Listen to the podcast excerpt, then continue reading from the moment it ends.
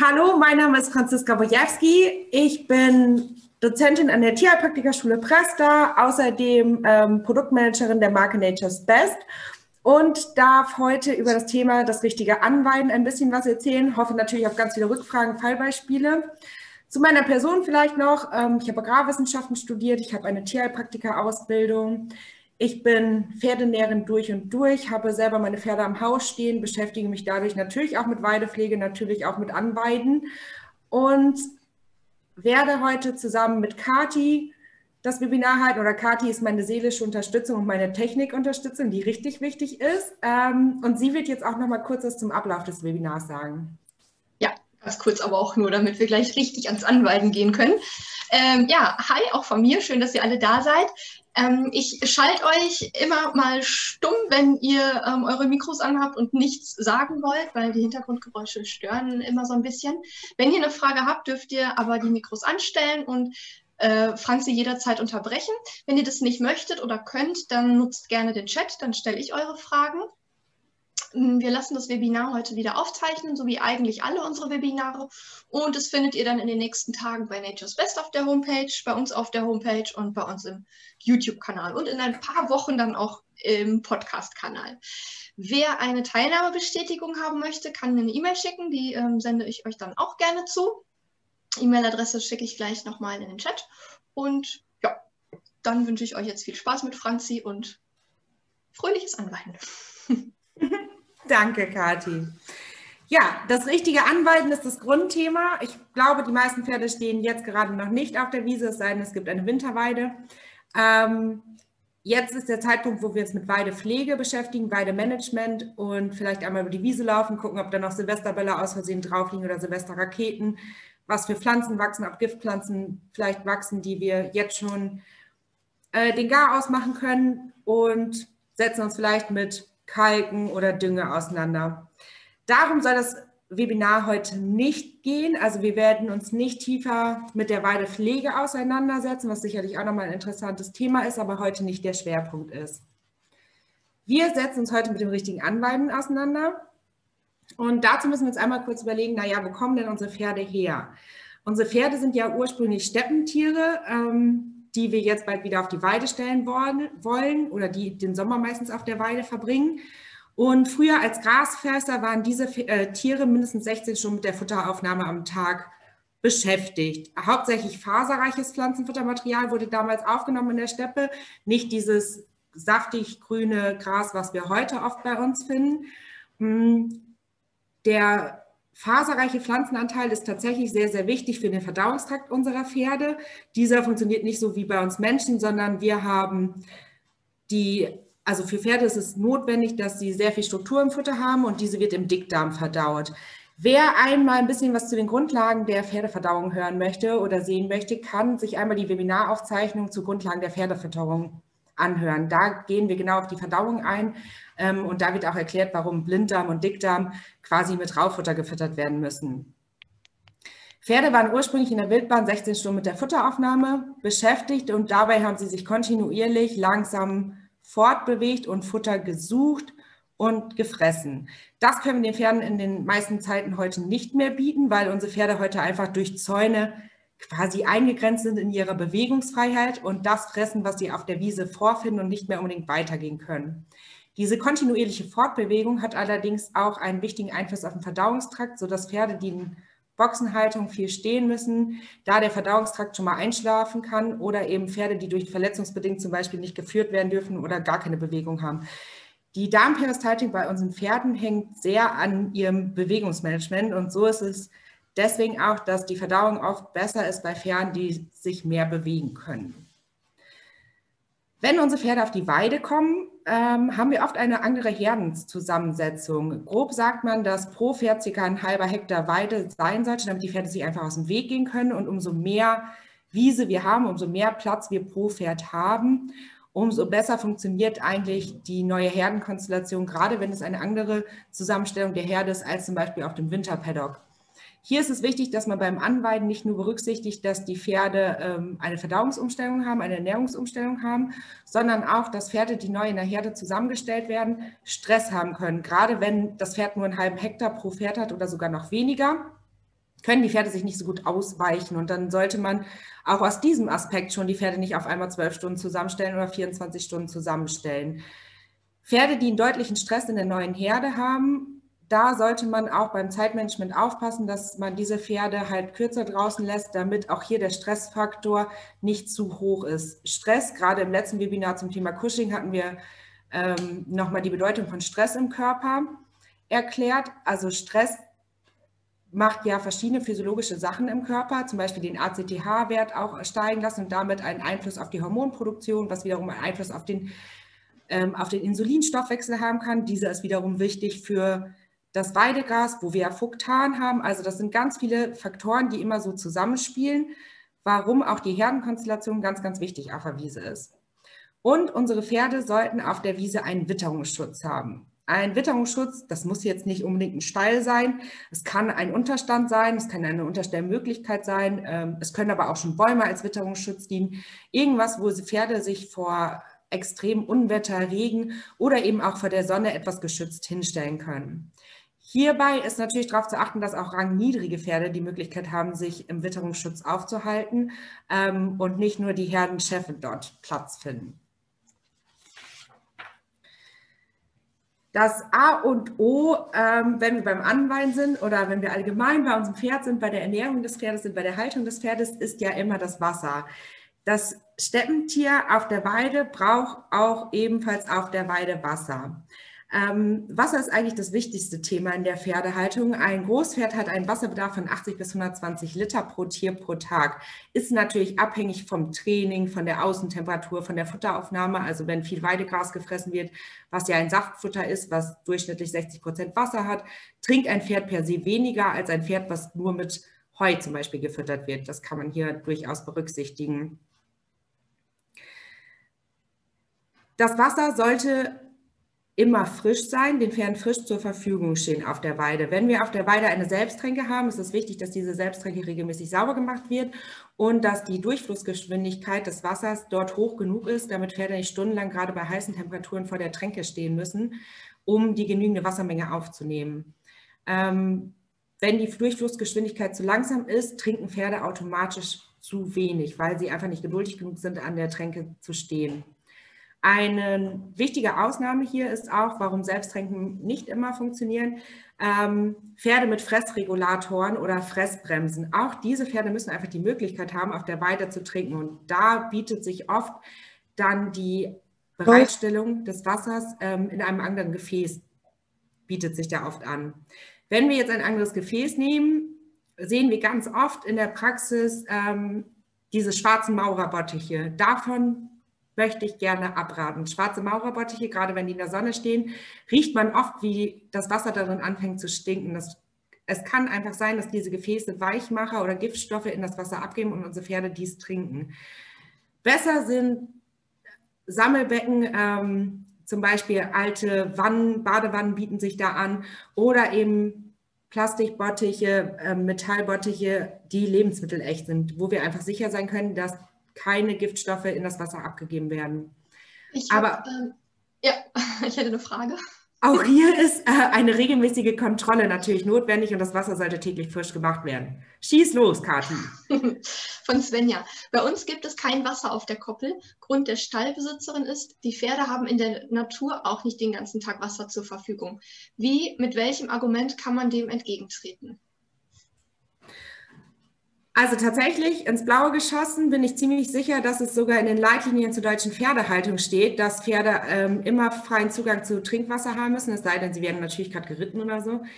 Ähm, das hat ja einen Tierschutzaspekt, also dass das Pferd einfach Wasser haben muss, zumal ja verschiedene Pferde verschiedene Wasserbedürfnisse haben und je nach Temperatur, also wenn es 30, 40 Grad ist, so wie wir es letztes Jahr hatten, ähm, braucht ein Pferd in der Theorie schon Wasser. Jetzt kommt es natürlich darauf an, wenn das Pferd nur eine Stunde am Tag auf der Wiese steht, sehe ich es auch noch als unkritisch an, wenn dieses Pferd eine Stunde kein Wasser hat. Für diese Aussage werden jetzt einige mich auch lünchen wollen, aber Pferde auch bei einem Ausritt oder auch ähm, wenn man sie putzt oder so, sie haben ja auch manchmal eine Stunde kein Wasser. Das finde ich nicht ähm, schlimm. Wenn ein Pferd aber zwölf Stunden auf der Wiese steht, haben diese Pferde ein Anrecht auf Wasser.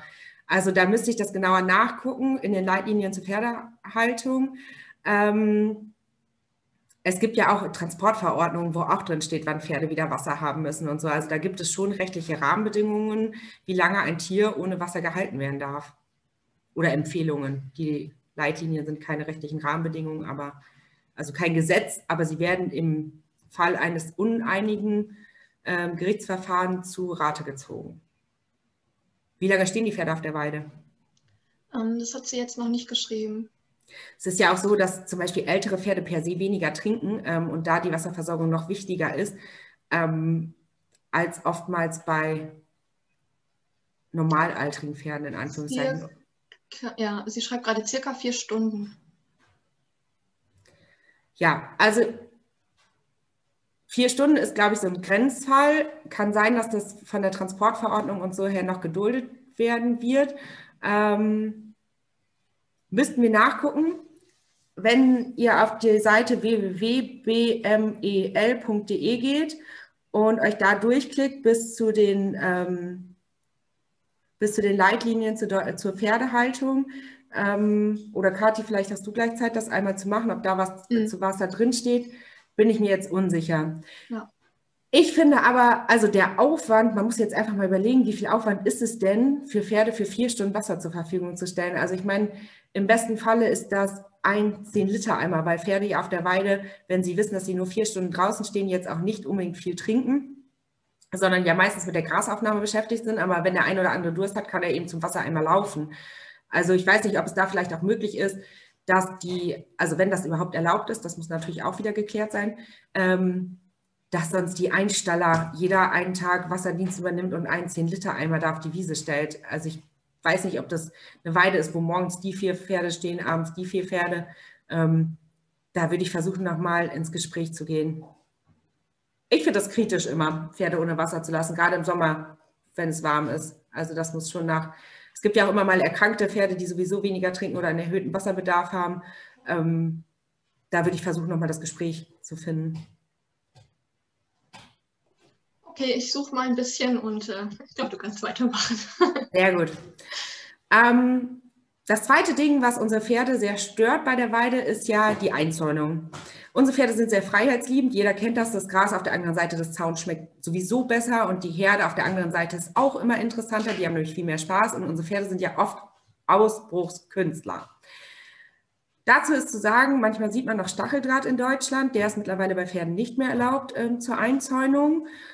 Und wo wir bei dem Thema nicht erlaubt oder nicht optimal sind, sollte man auch darüber nachdenken, dass die Weiden am besten so gestaltet werden sollten, so eingezäunt werden sollten, dass die Pferde keine Engstellen vorfinden, wo sie zum Beispiel rangniedrige Tiere ähm, festgesetzt werden können, also reingetrieben werden können und dann von ranghöheren Pferden irgendwie belästigt werden können oder nicht mehr rauskommen. Auf sowas sollte man achten. Allgemein auch in den Leitlinien Deutsche Pferdehaltung. Ähm, da gibt es auch eine Empfehlung, je nachdem, wie groß das Pferd ist, ähm, ist eine unterschiedliche Zaunhöhe zugegeben. Bei Hengsten ist die Zaunhöhe etwas höher als bei, als bei kleineren Pferden. Bei Ponys ist sie noch niedriger. Da findet man das alles für sein Pferd passen. Natürlich sind das Leitlinien und hat man eine gemischte Herde vom Pony bis zum Großpferd, kann man es nicht optimal für alle Pferde machen. Aber ähm, es gibt ja auch die Shetties, die gehen unter 60 Zentimeter tiefen Litze drunter und dann gibt es das Shetty, da reicht eine Stromlitze und die gehen niemals raus. Da muss man ein bisschen gucken, was hat man für Pferde. Und natürlich auch ist man an einer Autobahn oder einer Schnellstraße, äh, muss der Zaun mh, mm, auch aus Versicherungsaspekten eher an den Leitlinien festgehalten werden. Ähm, Nochmal, dass es vom niedrigsten bis zum größten Pferd reicht, als natürlich bei Pferden, die jetzt irgendwo im Grünen stehen.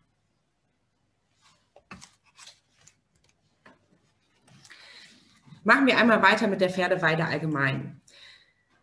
Allgemein ist die Bodenbeschaffenheit natürlich für unsere Pferde wichtig. Es ist wichtig, dass wir trockene Stellen auf der Weide finden und trockene Stellen sollten wir immer finden auf der Weide, auch wenn es mal doller regnet. Ähm, jedes Pferd sollte nämlich die Möglichkeit haben, sich im Trockenen hinzulegen. Das machen unsere Pferde auf der Wiese, wenn sie lange auf der Wiese sind, nicht wenn sie nur zwei Stunden am Tag auf der Wiese sind, dann selten. Auch rangniedrige Pferde haben hier einen Anspruch, sich auf trockene Weidenflächen hinzulegen.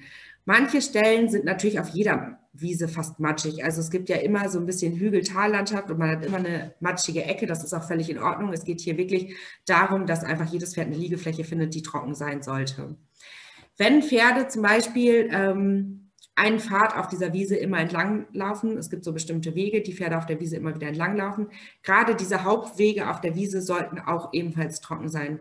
Wenn es nicht die Möglichkeit gibt, wenn die Bodenbeschaffenheit das nicht hergibt, kann man zum Beispiel über Paddockplatten nachdenken, die man auf so Hauptwege auslegt, ähm, die ja auch in die Matsche reingelegt werden können, für die man zum Teil keine Baugenehmigung braucht, wo das Gras wieder einfach so durchwächst. Das ist immer eine Möglichkeit. Natürlich sind die teuer in der Anschaffung. Da muss man mit seinem Stallbesitzer besprechen. Das kann man ja nicht einfach, also je nachdem, ob man Einsteller ist oder das Pferd selber ähm, verwaltet, muss man da einen Kompromiss finden. Nichtsdestotrotz ähm, wäre es optimal, wenn auch Sandstellen auf der Wiese vorzufinden wären, was natürlich in der Realität selten der Fall ist. Also hier muss man auch abwägen, so ein bisschen, ja, also Sandstellen hat man ja oft auf dem Winterpaddock, da ist es auch schön. Im Sommer, wenn sie auf der Wiese sind, ähm, haben wir weniger Sandstellen, ob man da vielleicht den Winterpaddock auflassen kann. Sand dient einfach den Pferden auch als Schutz für, ähm, gegen Insekten, deswegen wälzen sich ja Pferde gerne im Sand. Natürlich kann man nicht von einem Stallbesitzer und nicht von einem Wiesenbesitzer verlangen, dass da eine Sandkuhle gemacht wird, weil das ja auch nicht Sinn der Sache von einer Wiese ist. Außerdem ist zum Beispiel, wenn es Grünland ist, darf es auch gar nicht umgebrochen werden und da einfach eine Sandfläche errichtet werden. Also bitte immer mit dem Stallbesitzer einmal absprechen, warum vielleicht irgendwas bautechnisch oder äh, wie auch immer überhaupt ähm, angelegt ist, weil es gibt tatsächlich da auch je nach Bundesland ähm, sehr genau Beschränkungen, was man darf und was nicht. Ähm, und da immer einen Kompromiss finden. Wir können immer viel darüber sprechen, was optimal für unsere Pferde wäre. Nichtsdestotrotz ist es sowieso toll, wenn die Pferde auf eine gut gepflegte, gesunde Wiese kommen. Kommen wir nun bei der Pferdeweide allgemein zum Thema Kräuter und Gräser. Ähm, man hat relativ wenig Einfluss oder hat das Gefühl manchmal, dass man relativ wenig Einfluss hat, welche Kräuter oder welche Gräser genau auf der Wiese sind. Am besten wäre natürlich ein großes, breit gefächertes Nahrungsspektrum, was viele wertvolle und äh, also vielseitige Spurenelemente zum Beispiel liefert. Aber das ist immer, nicht immer in der Realität umsetzbar. Als Einsteiger hat man natürlich noch weniger Einfluss darauf, welche verschiedenen Pflanzen überhaupt auf der ähm, Wiese so wachsen. Jede Pflanze hat natürlich unterschiedliche Wohlfühlplätze. Also es gibt Pflanzen, die lieber im Schatten wachsen, Pflanzen, die lieber in der Sonne wachsen. Das kann man auch versuchen, ein bisschen auszunutzen, dass man da halt bestimmte Kräuter vielleicht ansieht, wenn das mit dem Weidebesitzer abgesprochen ist. Und worauf man aber ähm, vielleicht auf jeden Fall einen größeren Einfluss hat, ist, dass man zum Beispiel ein Kräuterbeet bei den Pferden anlegt.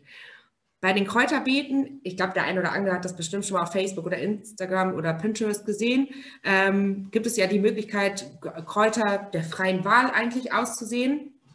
Hier achtet bitte darauf, dass ähm, die Kräuter nicht zu tief verbissen werden, weil dann sterben die Kräuterpflanzen eben ab und können nicht mehr gesund nachwachsen. Und ich sehe oft, dass auf Kräuterbeeten irgendwas ist, damit die Pferde das nicht zu tief verbeißen. Also zum Beispiel ein Metalldraht oder ein, ähm, hier so ein Doppelstabmattenzaun.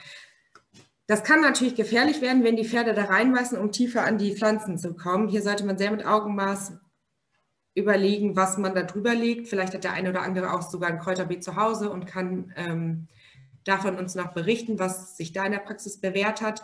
Hier immer achten, also die Pflanze nicht zu tief verbeißen, aber es darf natürlich auch keine Gefahr für die Zähne der Pferde sein oder dass die Zähne sich darin verkanten können, die Pferde sich im Kräuterbeet verkanten können.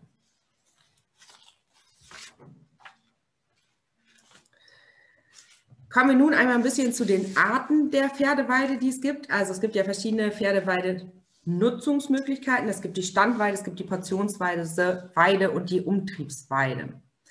Bei der Standweide ist es so, dass die gesamte Fläche der gesamten Herde dauerhaft zur Verfügung steht, ohne dass irgendwas abgesteckt wird, umgesteckt wird oder die Pferde davon runtergetrieben werden. Bei der Portionsweide ist es so, dass immer ein Bereich der, den Pferden zur Verfügung steht und dauerhaft immer wieder weitergesteckt wird zum Beispiel, ähm, wo schon, also wenn der Bereich abgefressen ist, wird der Zaun eben einen Meter weiter gesteckt. Dann gibt es die Umtriebsweide. Hier wird ein Teil der Herde komplett zur Verfügung gestellt. Wenn dieser Teil abgefressen ist, wird, dieser, wird der erste Teil, der abgefressen ist, komplett gesperrt und die Pferde kommen auf einen komplett neuen Stand. Bei der Pferdeweide allgemein muss man, das habe ich vorhin schon gesagt, das ist ja jetzt so die Jahreszeit, wo man drüber geht und langsam anfängt zu gucken, was wächst da eigentlich, auf Giftpflanzen achten. Wir haben in Deutschland mittlerweile 450 geschätzte Giftpflanzen, die für Pferde einfach giftig sind und die Zahl steigt leider weiter. Dieses, dieser unheimliche Anstieg der Giftpflanzen ist auch zum Teil dadurch ähm, verursacht, dass einfach immer mehr Pflanzen aus dem Ausland importiert werden und man sich gar nicht genau damit auseinandersetzt, naja, welche Pflanze ist jetzt eigentlich für Pferde giftig? Weil das ja den normalen Gärtner oft auch gar nicht tangiert. Ähm, nicht jeder hat ein Pferd hinterm Haus stehen. Um mal eine Giftpflanze zu erwähnen, ist zum Beispiel der Goldregen hochgiftig. Da ist die gesamte Pflanze giftig ähm, und kann zu Störungen im zentralen Nervensystem führen. Oder auch die Kirschlorbeer, die oft im Garten ist. Ähm, hier ist auch die gesamte Pflanze giftig, aber besonders die Blätter und die Samen. Also auch wenn man mit seinem Pferd spazieren geht und man geht irgendwo entlang, wo der Kirschlorbeer wächst, bitte nicht die Pferde eben reinbeißen lassen. Wichtig ist auch, dass Giftpflanzen natürlich verschiedene Möglichkeiten haben, sich zu verbreiten. So, ich glaube, jeder mittlerweile kennt die atypische Weidemyopathie und dadurch den Bergahorn. Beim Bergahorn ist es so, also man forscht da ziemlich viel gerade. Ähm, und da ist so, dass ja auch zum Beispiel die Samen sehr, sehr giftig sind. Man geht davon aus, dass 30 Gramm der Samen tatsächlich ein erwachsenes Pferd ähm, ja, erkranken lassen können an, die, an der atypischen Weidemyopathie oder tatsächlich zum Tod führen können. Es ist aber auch so, dass der Samen des Ahorns, des Bergahorns im Besonderen sehr weit fliegt, also weit über 200 Kilometer kann der fliegen. Das heißt, ihr könnt nicht im Umkreis von 200 Kilometer jeden Bergahorn fällen. Wenn er direkt neben der Weide steht und ihr die Möglichkeit habt, den zu fällen, tut das. Ansonsten müsst ihr ein bisschen aufpassen, weil auch die Setzlinge, die im Frühjahr, die Keimlinge, die im Frühjahr aufkeimen, auch diese sind für Pferde sehr, sehr giftig. Aktuelle Forschungsergebnisse sagen hier, dass ähm, oft Wallache äh, mehr erkranken, warum auch immer, mehr diese, ähm, diese Setzlinge fressen als zum Beispiel Stuten und dass oft unerfahrene Pferde die fressen. Ähm, jetzt, wenn ihr einen Setzling auf der Wiese seht vom Bergahorn, ist es tatsächlich gar nicht so einfach. Ihr könnt ihn nicht einfach nehmen und abreißen, weil es gibt auch Forschungsarbeiten dazu, dass dieses Gift, wenn die Pflanze Stress hat, dadurch, dass sie abgerissen wird, ähm, das Gift das benachbarte Gras zum Teil kontaminiert. Man ist sich noch nicht ganz sicher über alles, wie das genau passiert. Also seht ihr einen Bergahornsetzling zum Beispiel, müsst ihr den am besten mit Wurzel zusammen vorsichtig rausholen. Das mal noch als Tipp zur Weidepflege und zum Bergahorn. Meist haben Giftpflanzen ähm, auch einen bitteren Geschmack sodass, oder einen anderen Geruch für Pferde, unangenehmen Geruch, sodass viele Pferde das erkennen und gar nicht fressen würden, wenn sie die Möglichkeit haben, dass genug Grasaufwuchs da ist und die Pferde zum Beispiel auf der Weide nicht zwölf Stunden stehen, die Weide abgefressen ist und die Pferde einfach Hunger haben. Da steigt natürlich die Gefahr, dass Pferde auch ähm, Pflanzen fressen, die für sie nicht so gesund sind. Es gibt auch Pferde, die eine andere Prägungsphase einfach hatten, die nicht mit erfahrenen Pferden früher auf der Wiese standen, so dass sie ein bisschen auch den Instinkt verloren haben, es einfach nicht gelernt haben. Auch diese Pferde können dann leider ähm, Giftpflanzen vermehrt aufnehmen. Wichtig, viele Giftpflanzen verlieren ja ähm, ihren typischen Geruch, ihren typischen Geschmack im Heu, sodass die Pferde aus dem Heu nicht mehr die Giftpflanzen herausfressen, ähm, heraussortieren können oder nur schwer heraussortieren können. Da nochmal gerade gucken, wenn eine Wiese zum Beispiel zur Heuernte genutzt wird und hinterher beweidet wird, da sollte man nochmal sehr drauf achten. Genau. So, jetzt gehen wir mal weiter auf das Fressverhalten. Jetzt hatten wir schon einige Grundlagen zur Pferdeweide. Ich hätte noch eine Frage. Ja. Und zwar zu den Kräutern. Ja. Ähm, kann man die Pferde nicht einfach sonst auch täglich mit Kräutern füttern? Also statt äh, Kräuterbeet, glaube ich, war die Frage. Ja, also natürlich kann man das. Ähm, das war jetzt auch eher aus dem Aspekt heraus, dass äh, viele Leute ja einfach gerne Kräuter auf ihrer ähm, Wiese sehen und die Pferde sich halt die Kräuter auswählen können, die sie gerne fressen wollen. Das können sie natürlich nicht so gut, wenn wir ähm, ihnen täglich die Kräuter zugeben. Phytomedizinisch natürlich gesehen sollte man keine Kräuter dauerhaft füttern. Man sollte sich immer überlegen, was für ein Kraut man wofür genau da füttert. Ähm, und das können die Pferde natürlich dann weniger entscheiden, wenn man es denen täglich zur Verfügung stellt und füttert. Deswegen ja dieser Ansatz mit dem Kräuterbeet, also wenn keine Kräuter auf der Wiese wachsen, kann das Pferd beim Kräuterbeet eben vorbeigehen und selber entscheiden, welches Kraut es an dem Tag fressen will äh, und wie viel es davon fressen will. Das war der Ansatz. Natürlich kann man dem Pferd auch Kräuter einfach so füttern, ja. Ganz toller Tipp zum Beispiel finde ich immer, ähm, wenn ihr Brennnessel auf der Wiese stehen habt, mäht die ab, lasst die ein zwei, Tag, ein, zwei Tage liegen. Die Pferde lieben es, die fressen die Brennnessel sofort weg. Okay, danke schön.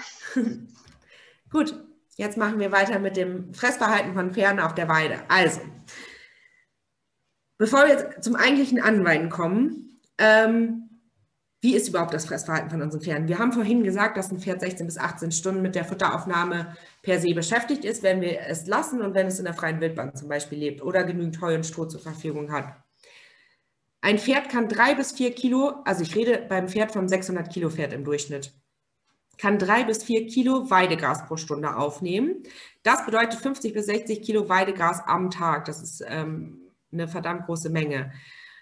50 bis 60 Kilo Weidegras am Tag bedeutet wiederum 10 bis 12 Kilo Trockensubstanz, ähm, die das Pferd am Tag dann durch das Gras aufnimmt.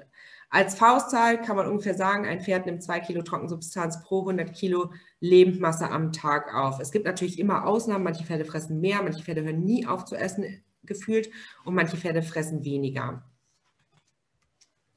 Um das jetzt einmal, diese leeren Zahlen mit ein bisschen Beispielen zu füllen, ähm, haben wir hier das Shetlandpferd, was ja 4 Kilo Trockensubstanz frisst. Das bedeutet 20 Kilo Weidegas. Der Haflinger, wenn wir den jetzt mal als Beispiel für Kleinpferde nehmen, frisst 9 Kilo Trockensubstanz, ist dann schon bei 52,5 Kilo Weidegas. Jetzt werden viele sagen, mein Haflinger frisst aber mehr. Ähm, oder das durchschnittliche deutsche Reitpferd, was 600 Kilo wiegt, hat dann ungefähr 12 Kilo Trockensubstanzaufnahme, befindet sich schon im Bereich von 60 Kilo Weidegas. Und wenn man sich jetzt diese großen Kiloanzahlen Weidegas einmal vor Augen führt, erklärt sich auch, warum es eigentlich ungünstig ist, die Pferde von der Weide zu ziehen und dann direkt arbeiten zu wollen. Also entweder reiten zu wollen, ausreiten zu wollen, longieren wollen. Ein Pferd, was den Verdauungstrakt einfach mit so viel Weidegras voll hat, kann nicht die Leistung erbringen ähm, ohne Pause, die es anders, also die es mit einer rationierteren Fütterung erbringen kann. Es macht durchaus Sinn, das Pferd von der Wiese zu holen, eine Stunde Pause zu gönnen und erst dann zu reiten. Das ist natürlich bei Pferden, die im Sommer 24 Stunden auf der Wiese stehen, manchmal schwierig in der Umsetzung, aber lasst euch einfach ein bisschen mehr Zeit mit der Fütterung, äh, ach mit der Fütterung, lasst euch einfach ein bisschen Zeit mit dem, mehr mit dem Putzen, mit dem Fertigmachen, so dass die Pferde dann langsam erst wieder in Schwung kommen müssen. Gerade diese Pferde können nämlich dann auch durch den Stress mit dem Verdauungstrakt zum Beispiel Magenprobleme bekommen und fangen auf einmal an zu zicken, während man die gurtet. Ähm, das gibt es durchaus. Wir haben da ja auch eine sehr dolle Ernährungsumstellung und hinterher einfach unheimlich viel Menge. Wenn ihr euch überlegt, Grundlagen der Pferdefütterung, wie klein der Magen eigentlich ist, ähm, ist der auf diese großen Mengen an Futter über 16 bis 18 Stunden okay ausgelegt, aber nicht dazu noch wirklich ähm, eine Stunde, zwei Stunden dann wirklich Leistungen zu erbringen. Was nehmen denn Pferde eigentlich auf in der Zeit? Also was ist das, was in unserem Gras steckt? Das sind natürlich jetzt, die ich euch hier zeige, das sind Durchschnittswerte. Ich habe die vom IPZV mal von der Website genommen, ähm, der IPZV Islandverband Deutschland. Ähm, hat da eine ganz schöne Übersicht gemacht. Hier sieht man im Groben, dass je länger die Vegetationsdauer ist, desto bekömmlicher wird das Gras. Also, am Anfang der Pflanze steht ja, also am Anfang im Frühjahr tritt ja erstmal bei dem Gras das Längenwachstum ein. Hier haben wir eine Trockensubstanz von 16 Prozent, ab Beginn der Ähre 17 Prozent, volle Ähre 18 Prozent, Blüte 22 Prozent. Also viel Trockensubstanz.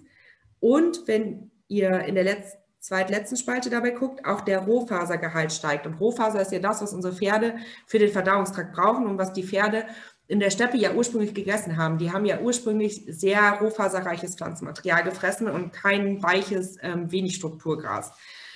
Der Rohproteingehalt sinkt Richtung Blüte in der Theorie auch, ebenfalls der Energiegehalt ähm, und der Wasseranteil. Jetzt muss man allerdings sagen, es gibt Forschungsergebnisse, ähm, zum Beispiel aus Österreich, dass auch je nachdem, wann das Heu geerntet wurde, ähm, das früh geerntetes Heu oder zum Beispiel der erste Schnitt, ähm, also dass man nicht per se sagen kann, dass der erste Schnitt vom Heu automatisch mehr Zucker hat als der zweite Schnitt. Es gibt auch Heuarten, wo der zweite Schnitt viel mehr Zucker hat oder Fructan hat. Fructan und Zucker sind übrigens immer in einem Verhältnis zueinander. Es kann nicht sein, dass das Heu an sich ganz viel Zucker hat, aber nur wenig Fructan. Also das ist, hängt schon voneinander ab. Diese Übersicht, die ich euch hier zeige, ist halt ein Durchschnittswert. Je nachdem, wie die Witterung ist, wie das Wetter ist. Wenn wir kalte Nächte haben und viel Sonne haben und das Gras richtig in Stress gerät, kann es durchaus auch mal sein, dass diese Energiewerte verschoben sind und somit ähm, das Gras, obwohl es relativ spät schon im Aufwuchs ist, trotzdem noch extrem energiereich ist und somit vielleicht für stoffwechselempfindliche Pferde nicht geeignet ist. Richtiges Anweiden. Wie weiden wir denn jetzt eigentlich richtig an? Langsames Anweiden ist das A und O. Ähm, man sollte mit wenigen Minuten beginnen und dann langsam steigen. Stoffwechselempfindliche Pferde oder Pferde, die immer wieder zu Kolik neigen, dort sollte man wirklich mit zwei Minuten Anweiden beginnen und diese zwei Minuten dann auch mal drei, vier Tage durchhalten und dann auf fünf Minuten steigern. Drei, vier Tage durchhalten, wieder steigern. Es wird immer nur gesteigert, solange bei dem Pferd keine Verdauungsprobleme eintreten. Sobald Kotwasser, ähm, Durchfall, Blähung, irgendwas auftritt, würde ich die, die Zeit entweder wieder herunterfahren oder bei der Zeit länger bleiben. Der Pferdedarm braucht einfach etwas länger, um sich nach dem raufutterreichen Winter auf das Gras einzustellen. Man muss also, man muss sich ja einfach überlegen, eine plötzliche Futterumstellung kommt in der freien Wildbahn, in der Natur einfach nicht so krass vor. Bei uns in den, bei uns in den Wintermonaten muss das Pferd viel Wasser trinken und zusätzlich zum Futter, ähm, das es ja aufnimmt, also trockenes Heu, viel trockenes Heu, viel Wasser trinken und daraus einen einheitlichen Ernährungsbrei gestalten. Und jetzt haben wir genau das andere. Wir haben auf einmal unheimlich viel Wasser, was mit der Ernährung, also mit dem Futter, mit dem Gras aufgenommen wird. Und daraus muss der Körper jetzt einen Einheitsbrei generieren, ohne dass die Verdauung zu flüssig wird. Das kann dem einen oder anderen Mikroorganismen im Dickdarm ziemlich schwer fallen und dadurch kann es immer wieder passieren, dass eben beim Anweiden es zu Fehlverdauung kommt.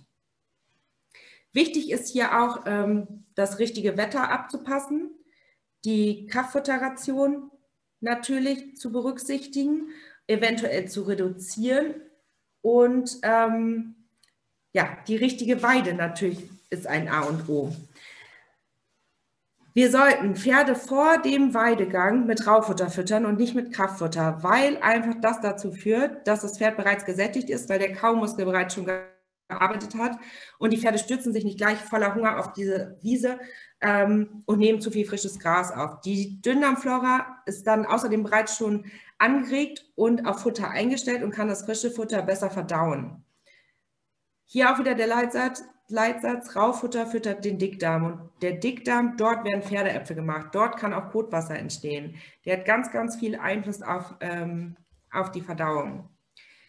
Kraftfutterration anpassen. Damit meine ich übrigens, also wenn ich im Winter Energiemüsli fütter, nehme ich das Energiemüsli, weil ich jetzt mehr Energie aus dem Gras habe, nicht dem Pferd sofort weg, sondern ich reduziere erst die Menge.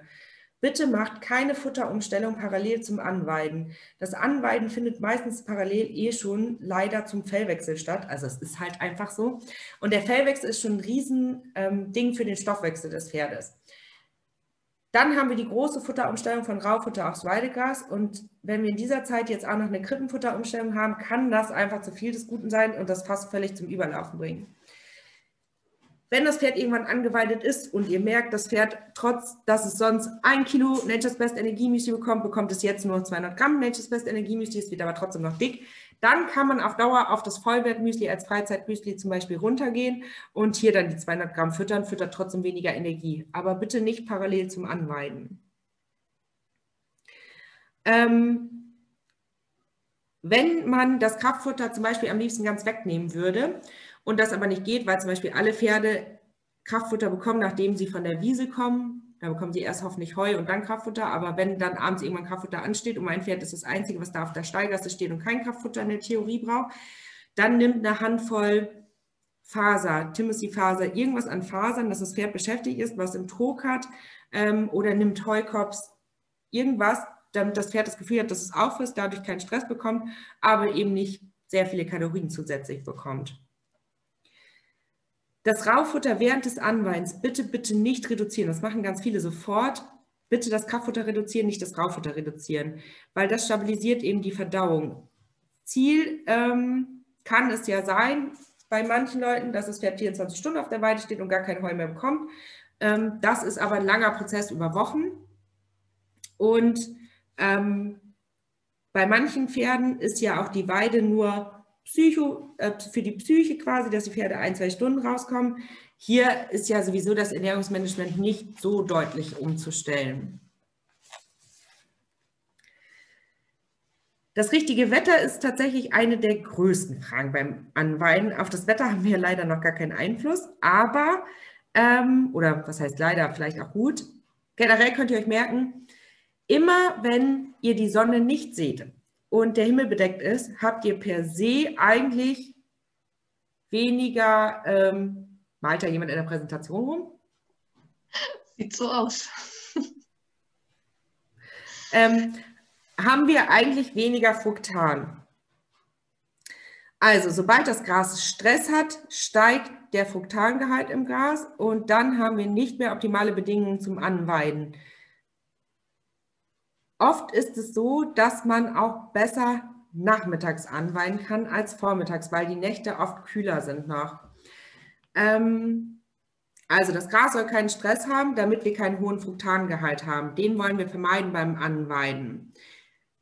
Jetzt müssen wir einmal überlegen, wann hat das Gras Stress und wann ist der Fruktangehalt niedrig. Scheint die Sonne, kann das Gras Fruktan bilden, die bei ausreichender Wärme und Feuchte für das Wachstum generiert werden, also für das Längenwachstum. Scheint die Sonne bei frostigen Temperaturen, ist Wachstum aber nicht möglich, weil die Temperatur kein Wachstum herlässt. Das bedeutet, dass das gebildete Fruktan eingelagert wird und das wird eben im Stängel eingelagert, in den unteren 10, ähm, unteren 10 Zentimeter ungefähr des Stängels. Ein Fruktanwert von 5% Trockenmasse ist optimal laut LUFA. Ähm, aber gerade in den letzten Jahren hatten wir oft einen Fruktangehalt von 6,2 bis sogar 10 Prozent als Spitzenwert im Heu. Das kommt dadurch, dass das Gras so viel extrem viel Stress hatte. 85 Prozent des Fruktans befindet sich in den unteren 10 Zentimetern des Gras. Und ähm, das ist auch der Grund, warum ihr Pferde bitte erst ab Bierflaschenhöhe auf die Weide stellt. Weil Gras, was sehr, sehr kurz ist, bedeutet, ähm, dass die Pferde sehr tief verbeißen und dadurch sehr, sehr viel Fruktan aufnehmen. Außerdem hat sehr kurzes Gras natürlich Stress durch das Gewicht der Pferde. Also die Pferde die laufen da ja immer rum und wir haben einen tieferen Verbiss und das, gerade das, der junge Grashalm hat noch nicht genug Wurzel oft, damit das Fruktan wirklich in den Wurzeln eingelagert wird. Erst eine Weide ab dem dritten, auf, ab dem dritten Jahr kann man sagen, dass das Wurzelwerk so ist, dass das Fruktan wirklich mehr in der Wurzel eingelagert wird. Ein großer Stressfaktor, und hier scheinen sich unheimlich die Geister, ähm, ist natürlich eine Pflanze, die in Mangelsituationen ist. Und jetzt wissen wir, okay, wenn es zu heiß ist, haben wir Stress für die Pflanzen. Wir haben Stress für die Pflanzen, wenn es zu trocken ist. Äh, wir haben Stress, wenn es zu kalt ist. Aber wir haben auch Stress, wenn zum Beispiel nicht optimal gedüngt wird. Wenn die Pflanze einen Ernährungsmangel sozusagen hat, um mal in unserem Thema zu bleiben, und zwar ähm, nicht optimal zum Beispiel Stickstoff bekommt, gibt es Untersuchungen dazu, dass dann der Fruktangehalt extrem hoch ist. Schlagen wir einmal eine Brücke, um uns das zu verdeutlichen. Bekommt das Pferd zu wenig Zink, kann der Fellwechsel schlecht durchgeführt werden. Bekommt die Pflanze zu wenig Stickstoff, kann der Aufwuchs schlecht durchgeführt werden. Und damit sind die Fruktangehalte höher. Also hier Weidemanagement beachten. Allgemein gilt, dass wir im Winter, also September, im April, wenn wir da tags oder nachts unter 0 Grad haben und es sonnig frostig ist, wir sehr, sehr hohe Fruktangehalte haben und ähm, das Wichtigste ist eigentlich, dass ihr die Sonne nicht seht. Sobald es bedeckt ist, sind die Fruktangehalte deutlich niedriger. Kurzer Tipp nochmal zur Heuernte für alle, die auch selber sich mit der Heuernte beschäftigen. Eine Schnitthöhe von mindestens 7 cm ist wichtig, ähm, damit wir einfach nicht zu viel Fruktan mit einfahren. Fruktan bleibt nämlich im Heu im Gegensatz zu manchen Vitaminen, die zerfallen. Tendenziell ist ein Anweiden nachmittags auch besser, weil da die Pflanzen ähm, meistens schon einen Teil des Speicherstoffes, Fruktan, eben schon für das Längenwachstum verbraucht haben, weil die ja über Tag dann wachsen. Ich habe ein paar Fragen im Chat. Soll ich noch die richtige Weide, obwohl wir können auch hier einen Break machen und ich mache die äh, Punkte, die ich nee, können wir Weide auch noch. Ähm, nee, nee, mach mal. Ähm, dann stellen wir die Fragen zum Schluss, dann ist das ähm, gebündelter. Passt schon. Okay, ich wiederhole mich jetzt wahrscheinlich auch ein bisschen kurz. Ich habe schon viel, unheimlich viel äh, durcheinander erzählt. Hm, richtige Weide. Was ist die richtige Weide? Die richtige Weide ist kein abgefressenes, kein frisch gemähtes Gras. Also es sollte schon ein gewisser Aufwuchs da sein. Ähm, und die Weide am besten mit fruktanarmen Gräsern, wie zum Beispiel Knollgras oder Wiesenlischgras oder Rotschwinge. Diese Sorten gelten allgemein als fruktanarm. Boden und Witterung haben ebenfalls einen großen Einfluss auf den Fruktangehalt und Sorten wie zum Beispiel das Weidegras, das deutsche Weidelgras, gelten als fruktanreich. Außerdem haben wir in den letzten Jahren tatsächlich durch den Trockenstress wahrscheinlich einen Befall mit Mutterkorn oft auf deutschem Weidegas, sodass hier die Gefahr für eine Vergiftung der Pferde auch noch steigt. Ähm, wenn ihr keinen Einfluss auf die Weide habt, geht mit offenem Auge über die Weide drüber, sprecht euren, Pferdebesitzer, euren Stallbesitzer an oder einen Weidebesitzer an und besprecht das mit dem. Und auch die Lufa kann tolle Auskünfte zum richtigen Weidemanagement, zum Kalken geben, dass der pH-Wert in Ordnung ist, weil je nachdem sonst irgendwelche Pflanzen nicht wachsen können, die ihr für die Pferde haben wollt. Oder eben, dass die Pflanzen keinen Nährstoffmangel haben. Und jetzt, liebe Kati, bin ich bereit für alle Fragen. Alles klar. Ähm, als erstes ähm, eine Frage, sollte man einem Pferd, zum Beispiel Rehpferd, die Weidezeit limitieren oder eine Bress, mein Gott, Fressbremse anziehen? Oh, ganz, ähm, ganz schwierige Frage. Also ein Rehpferd per se, was ist ein Rehpferd? Ein Pferd, was einmal in seinem Leben einen Reheschub hatte ähm, und seit zehn Jahren reheschubfrei ist und ist dieses Pferd in den letzten Jahren auf der Wiese gewesen? Was ist das für eine Wiese? Was ist das für ein Aufwuchs? Per se ein Pferd, was eine Stoffwechselerkrankung hat oder einfach zu dick ist, sollte natürlich nicht unbegrenzt Weidezugang haben, sondern man muss das mit Auge sehen. Es sollten keine Fetteinlagerungen sein. Ähm, das Pferd sollte an sich nicht zu dick sein und Hufrehpferde sollten mit noch vorsichtiger angeweidet werden oder stoffwechselerkrankte Pferde sollten noch weniger, noch vorsichtiger angeweidet werden als man das per se schon machen sollte. Eine generelle Empfehlung, dass ein Hufrehpferd nie wieder auf die Wiese kann, kann ich nicht treffen, weil es gibt ja auch Belastungsrehe, es gibt äh, Medikamentenrehe, aber wenn wir jetzt von der Fütterungsrehe an sich ausgehen, ähm, mit Augenmaß und ein Fressregulator kann da schon angezeigt sein. Ja. Okay. Mm, wenn da noch Nachfragen sind, dann äh, kein Kästchen. Ja, ja oder eine tiefere, Erklär eine tiefere Erklärung ähm, äh, zu der Frage, was, um was für ein Pferd es sich handelt. Das mhm. Haben Sie ja sonst ergänzen. Ja. Dann das nächste, mit was mache ich am besten die Löcher, zum Beispiel von Wühlmäusen, Kaninchen, in der Wiese zu? Sand, Pferdeäppel? Ähm, also per se darf man nicht einfach Sand auf eine Wiese tun weil es theoretisch, wenn es ein Grünland ist, darf man nicht einfach Sand drauf haben. Pferdeäpfel ist natürlich die Frage jetzt des Wurmdrucks, ähm, weil die sich ja sehr gut in der Erde halten.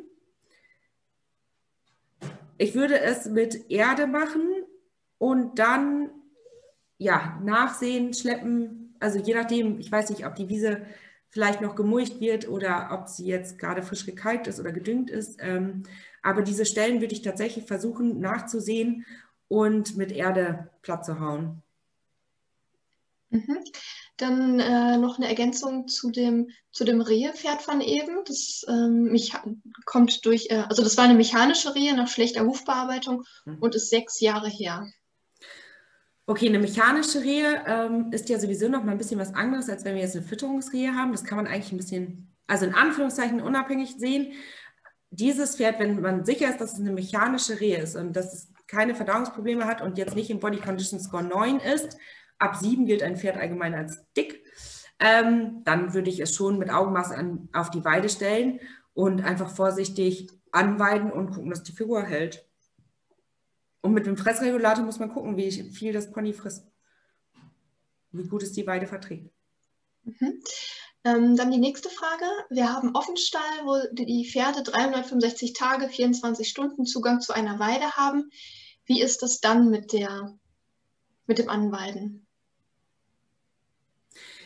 Mm, also die Pferde kommen wahrscheinlich dann im Sommer auf eine andere Weide. Dann würde ich die tatsächlich auf diese andere Weide erst auch nur stundenweise stellen oder halbstündlich.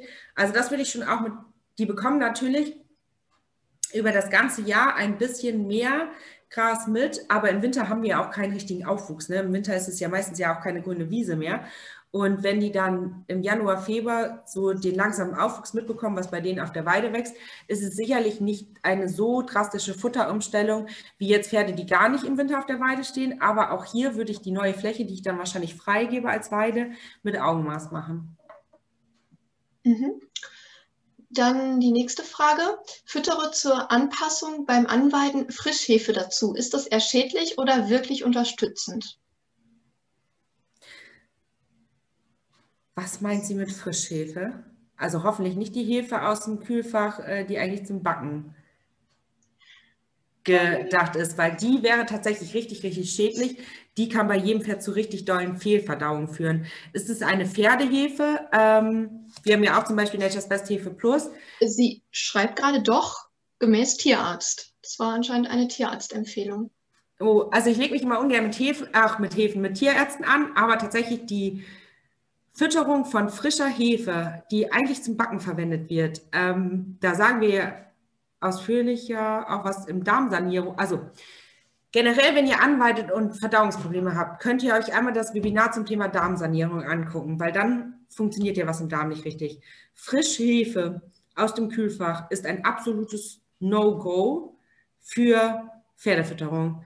Das kann zu richtig, richtig dollen ähm, Verdauungsproblemen führen und zu Fehlgärungen. Als gefährlich, tatsächlich.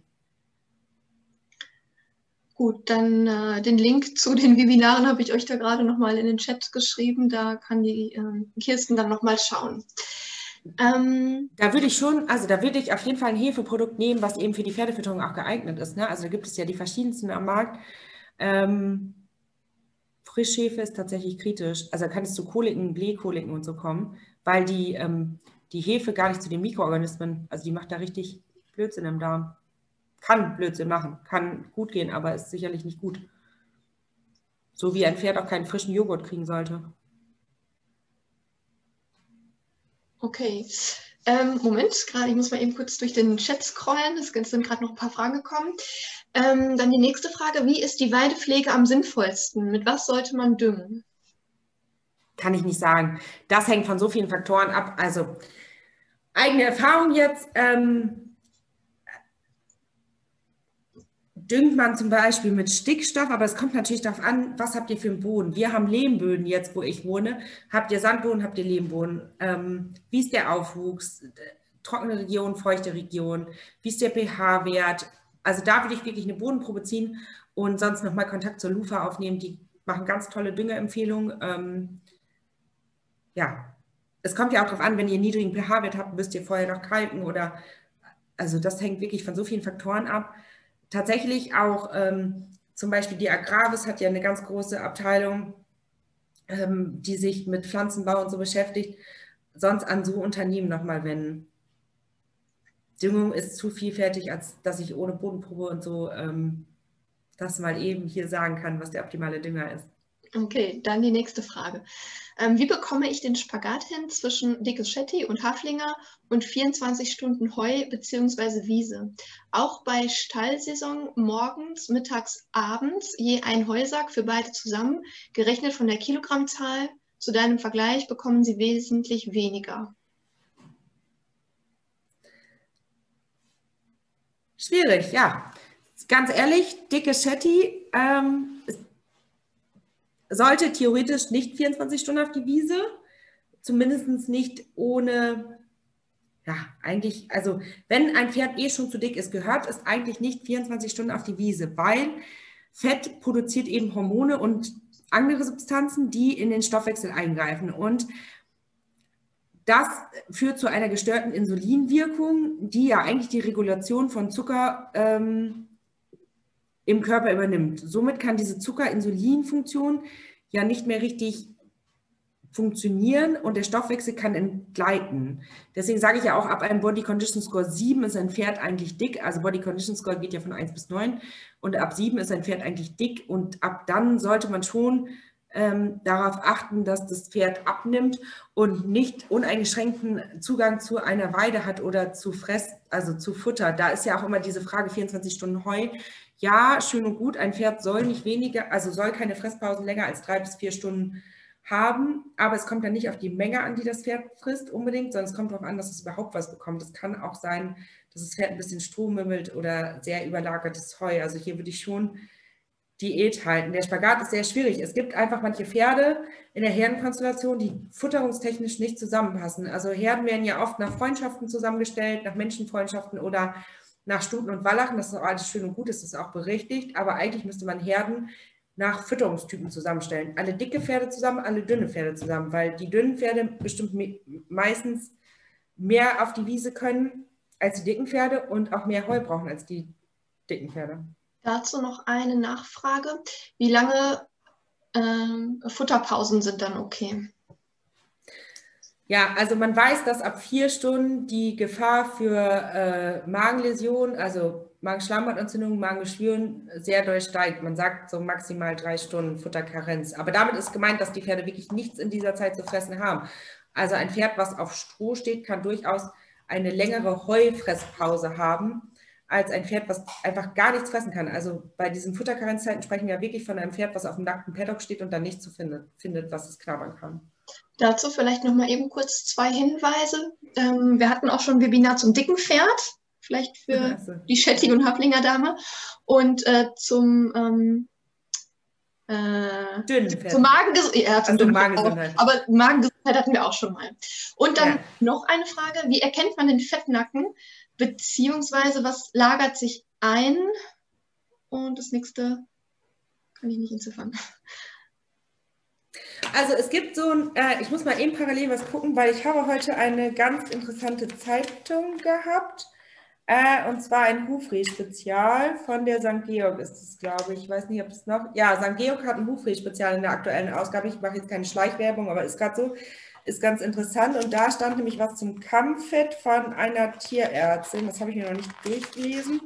Wollte ich aber, ich blätter mal eben parallel, tut mir jetzt leid, das ist so. Zur Not in einigen anderen äh, Webinaren haben, sind wir aber auch schon immer auf den Body Condition Score. Genau, den Body Condition Score, aber nicht auf das Kammfett. Und zwar ähm, gibt es einen Neck Score, der geht von 0 bis 5. Und ähm, 0 ist kein fühlbares Kammfett, 1 ist kein sichtbares Kammfett, aber leicht fühlbar, 2 ist wahrnehmbares Kammfett, aber gleichmäßig verteilt zwischen Nacken und Ansatz. Kamm kann leicht mit der Hand von Seite zu Seite bewegt werden, also es ist alles weich. 3 ist Mähnenkamm ist breit, Fett ist deutlich mittig positioniert, nicht an den Ansätzen, geschwungene Halsung, leichte Faltenbildung, Hals fest und schwerer einzudrücken. Ne? Ähm, Kammfett 4, also das zweithöchste, Kamm stark verbreitert, starke Faltenbildung, passt kaum in die Hand und kann problemlos von Seite zu Seite bewegt werden. Und 5 ist das Extreme, ähm, stark verbreiteter Kamm, passt kaum in eine Hand, starke Faltenbildung, Kamm ist zu einer Seite gekippt und kann nicht wieder aufgerichtet werden.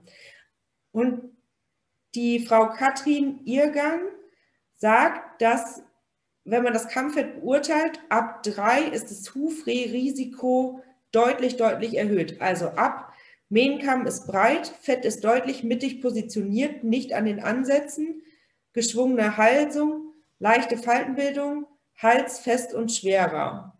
Also alleine, dass ihr nach oben so einen Aufsatz seht. Ab diesem Bereich steigt deutlich das, ähm, der, der Risiko, das Risiko für Hufrehe zum Thema Kamm. Genau, Body Condition Score hatten wir, könnt ihr googeln, ne? Body Condition Score ähm, sagt auch ganz, ganz viel dazu. Und man muss natürlich auch sagen, dass der Body Condition Score, also man verliert ja einfach für sein eigenes Pferd, gerade in der Weidesaison, wenn man den jeden Tag sieht, einfach auch das Auge. Was ihr machen könnt, was mir immer ganz gut hilft, ich mache alle 14 Tage ein Bild von meinem Pferd mittlerweile und zwar stelle ich es immer gleich hin. Geschlossen hin, Hals runter, immer an die gleiche Stelle, dass es möglichst gerade steht, immer in der gleichen Position. Und dann mache ich ein Foto. Und das mache ich alle 14 Tage. Und da seht ihr, ob der Bauch nach unten geht oder zu den Seiten geht oder was sich im Pferd verändert. Das, was einem täglich nicht auffällt, sieht man da.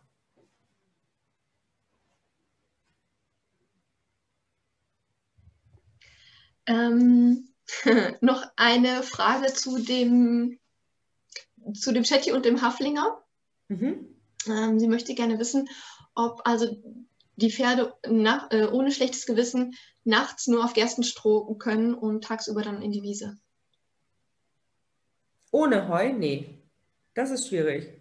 Also nachts nur, nachts nur Gerstenstroh und tagsüber Wiese. Ich würde die aber schon, also ich würde die morgens mit Heu füttern, bevor die eben auf die Wiese gehen, damit der Kaumuskel schon ein bisschen erschlafft ist, weil die Pferde werden ja nicht über Nacht so viel Gerstenstroh fressen. Ähm, also ich finde es Pferde, die über Nacht in der Box sind und nur über Tag auf die Wiese, bevor die auf die Wiese gehen, sollte jedes Pferd Heu bekommen. Das ist, das ist Kaloriensparen an der falschen Stelle. Von mir aus kann man auch das Fruktan aus dem Heu auswaschen, indem man das Heu eine Stunde in Wasser einlegt. Ähm, dann hat man einen großen Teil des Fruktan, weil Fruktan wasserlöslich ist, raus. Aber ähm, das Pferd, also die Pferde sollten vorher Heu bekommen. Soll ich mal kurz, die nächste Folie handelt davon, was Fruktan überhaupt ist. Soll ich das mal kurz erzählen vielleicht? Ähm, ich weiß nicht, ob das überhaupt allen so klar ist. Also, Fruktane sind schwer verdauliche Kohlenhydrate, die zur kurzfristigen Energiespeicherung bei Pflanzen dienen. Also wenn zum Beispiel schlechte Wachstumsbedingungen sind, weil es zu kalt ist und die Pflanze kein Wachstum generieren kann, spart, äh, speichert sie Energie in Form von Fruktanen ein. Was passiert jetzt im Verdauungstrakt von unseren Pferden? Warum ich reite ich eigentlich diese ganze Zeit auf diesem Fruktan rum? Wenn im dünnen Darm nicht genug Fruktan verdaut werden kann, weil einfach die Menge viel zu groß ist, gelangt unverdautes Fruktan, unverdaute Kohlenhydrate in den Dickdarm, wo eigentlich Rohfaser verdaut wird. Da senken sie den pH-Wert ab durch diese Fehlverdauung und die Bakterien, die Mikroorganismen, die in den Dickdarm gehören und da die Verdauung übernehmen, sterben ab, weil sie einfach mit diesem niedrigen pH-Wert nicht mehr überleben können. Ganz vereinfacht jetzt dargestellt. Ne? Dabei werden Leichengifte freigesetzt von den Mikroorganismen, also Toxine, und diese Toxine können zu Gefäßschädigungen führen. Und das kann eben Hufrehe auslösen. Also das ist eben dieser Mechanismus, warum Fruktane zu Hufrehen führen können. Ähm, Jetzt ist die Frage auch so manchmal, ja, warum vertragen junge Warmblüter eigentlich das Anweiden oft ohne Hufrehe? Also wenn die mit zwei im Frühjahr alle rausgeschmissen werden, die wenigsten werden ja langsam an der Hand angegrast, sondern die kommen irgendwann ist Tag X, dann kommen die auf die Wiese und dann waren sie auf der Wiese und ähm, bleiben da. Man ist sich nicht so ganz sicher. Es kann durchaus sein, dass diese Pferde es oft vertragen, weil sie per se vorher nicht dick sind, sondern junge Pferde ja oft etwas schlanker sind. Und das ist eben das, was ich vorhin erklärt habe, dass Hormone ja einen Einfluss auf ähm, auf eben die Zucker- und Insulinfunktion im Körper hat ähm, und diese nicht vorgeschädigt ist. Leider haben wir es ja heutzutage so, dass die meisten Pferde in Deutschland einfach zu dick sind, ähm, weil wir vergessen haben, dass ein Pferd in der Bewegung im Trab sollte man bei jedem Pferd, es sei denn, es ist jetzt ein Kaltblut, es gibt natürlich ein paar Ausnahmerassen, wo es nicht gewünscht ist, aber sonst sollte man bei jedem Pferd leicht die Rippen schimmern sehen. Ähm, und gewisse Fettdepots, auch wenn sie schön sind vielleicht oder schön aussehen, es ist viel, viel, viel, viel gefährlicher, wenn ein Pferd leicht zu dick ist, als wenn ein Pferd leicht zu dünn ist. Ein leicht zu dünnes Pferd ist eigentlich immer gesünder als ein leicht zu dickes Pferd.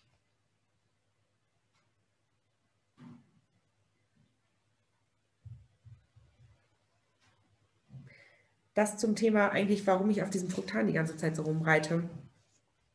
Also, wenn ich mein Pferd anweide, stelle ich mir die Frage, ist mein Pferd empfindlich? Hat es einen empfindlichen Verdauungstrakt? Hatte mein Pferd schon mal Hufrehe? Wie ist der Aufwuchs der Wiese? Bin ich bei Bierflaschenhöhe? Wie ist die Sonneneinstrahlung? Habe ich einen bedeckten Himmel? Wie weit ist der Fellwechsel? Hat mein Pferd richtig, richtig Probleme mit dem Fellwechsel? Sollte ich vielleicht mit dem Anweiden warten? Ähm, weil das ja schon eine große Belastung ist. Ich weiß, man hat nicht in jedem Stall einen Einfluss drauf, aber ganz schlimm finde ich dieses, ab 1. April wird angeweidet und ab 1. Mai stehen die Pferde zwölf Stunden auf der Weide. Das funktioniert in der Realität eigentlich nicht. Da muss man viel mehr berücksichtigen als das Datum. Kann man sich nicht immer gegen wehren, ist mir auch völlig klar. Ähm, mögliche Probleme, die wir natürlich haben können, wenn wir zu schnell anweiden, sind Blähungen, Kotwasser, Durchfall, Koliken. Und wenn es soweit kommt, dass wir einen fühligen Gang beim Pferd haben oder leicht warme Hufe oder eine Pulsation an der Mittelfußarterie oder eine leicht erhöhte Körpertemperatur. Steigt die Gefahr für Hufrehe oder wir sind vielleicht schon in der Hufrehe. Das sind alles Sachen, wo auf jeden Fall der Weidegang ähm, reduziert wird, nicht weiter aufgestockt wird. Auch gelbe Schleimhäute können ein Warnzeichen sein, dass die Leber total überlastet ist. Hier gilt es, vielleicht eine Fressbremse sich zu organisieren oder einen Fressregulator. Ähm, ich persönlich habe Erfahrung mit der AS-Fressbremse, bin total überzeugt von. Kolleginnen von uns haben auch ähm, Green Guard, heißt es, glaube ich, ähm, sind total überzeugt davon. Also lasst euch beraten, ruft bei den Firmen an, die sollen euch das erklären, wie das funktioniert. Ähm, schaut euch das Pferd an, natürlich, was ihr habt. Die Pferde sollten, wenn die Verdauungsprobleme bekommen oder Probleme beim Anweinen haben, wieder mehr Raufutter, nicht am Raufutter sparen, nicht weiter steigern. Überlegen, hat das Gras eigentlich Stress? Ähm, und wo weide ich an? Weide ich vielleicht auf einem grünen Streifen irgendwo an der Straße an, wo zum Beispiel viel Hundekot ist oder wo Giftpflanzen wachsen? Ähm, liegt es vielleicht daran und gar nicht das Gras ist per se schuld? Oder weide ich auf der Weide an, das macht man ja in den wenigsten Fällen, wo später die Pferde auch stehen. Man kann pauschal immer nicht sagen, wie schnell man anweiden kann, weil es einfach von so vielen Faktoren abhängt. Und das ist auch das Schwierigste an diesem Webinar, warum es immer so schwierig ist, sich darauf vorzubereiten für mich, weil es so individuell ist, wer ihr seid, was ihr für Probleme mit euren Pferden habt, was ihr für Pferde habt. Ähm, es funktioniert manchmal, dass man alle drei Tage steigert, um fünf Minuten. Bei manchen Pferden funktioniert es auch nicht, bei manchen Pferden funktioniert es viel schneller. Ähm, schaut einfach, was ihr für ein Pferd am Ende des Strickes habt und ähm, macht euch nicht vorher einen Plan, sondern beobachtet euer Pferd genau in, der, in dieser Phase. Was euch auf jeden Fall helfen kann, ist, wenn ihr euer Pferd unterstützt, entweder mit Kräutern oder mit Produkten, die dafür geeignet sind. Also man kann ja auch eine Kraftfutterumstellung, wenn das Pferd eh schon etwas zu dick ist, vielleicht vor dem Anweinen übernehmen, indem man zum Beispiel von einem Getreidemelasse-Produkt auf ein Produkt geht, ähm, wie das Nature's Best Light, was getreidefrei ist, melassefrei ist, zusätzlich Pektine enthält, die eben die Verdauung nochmal stabilisieren, unterstützen und Chicorée, was ähm, einen Einfluss eben auf die Insulinantwort des Körpers hat. Man nimmt ein getreidemelassefreies Mineralfutter, zum Beispiel das Aktiv und Fit, was ein Spurenelementkonzentrat ist, was sich, was bei den Pferden den Fellwechsel optimiert. Und ist der Fellwechsel optimiert und kommt dazu, dass Anweiden hat das Pferd nun mal ein, also weniger Belastung. Einfach, weil da kommen ja zwei sehr große Stoffwechselprobleme zusammen. Dann Mineralfit. Ähm, denkt bitte daran, ein Pferd, auch was kein Krippenfutter mehr bekommt in der Weidesaison, ist ja völlig in Ordnung. Es gibt viele Pferde, die in der Weidesaison Heu oder nur Gras bekommen. Ähm, aber diese Pferde sollten bitte Mineralfutter bekommen. Mineralfutter ist, sieht aus wie ein Leckerli, sind aber alle Mineralien und Vitamine noch zusätzlich drin. Ähm, auch damit könnt ihr eurem Pferd Verdauungsdisbalancen ersparen, weil habe ich einen deutlichen Zinkmangel, funktionieren auch die Darmschleimhäute als Haut eben nicht mehr so gut und damit können eben Verdauungsprobleme entstehen. Hefe Plus, hier sind wir beim Thema Hefe. Ähm, Hefe Plus ist keine Frischhefe tatsächlich, ähm, ist ein Zusammenschluss aus verschiedenen Bestandteilen, die sich optimal auf den Magen-Darm-Trakt auswirken. Tatsächlich mein Lieblingsprodukt beim Anbeinen, was ich auch selber immer, immer verwende, egal ob ein Pferd Probleme hat oder nicht, aber vorbeugend ist das Digestivo. Das enthält saponinhaltige Pflanzen Sapo zu Deutsch Seife und diese verhindern diese pH-Wertabsinkung. Digestivo ganz toll bei Pferden mit Magengeschwüren, ähm, wo ja auch der pH-Wert oft zu niedrig ist oder die Magensäure überschießt und eben in Ernährungsumstellung, wenn das Pferd mehr Zucker verdauen muss, mehr, also mehr Kohlenhydrate verdauen muss, das schützt ein bisschen vor dieser pH-Wertabsenkung, die ich im Bezug auf die Hufrehe erklärt habe. Natürlich nützt euch das nichts, wenn ihr Digestivo füttert und euer Pferd auf einmal unangeweidet zwölf Stunden auf die Weide stellt. Dann kann es trotzdem zu viel Verdauung kommen. Also es kann abpuffern, aber es sind, ähm, also es ist kein Wundermittel. So, genau, das wollte ich sagen.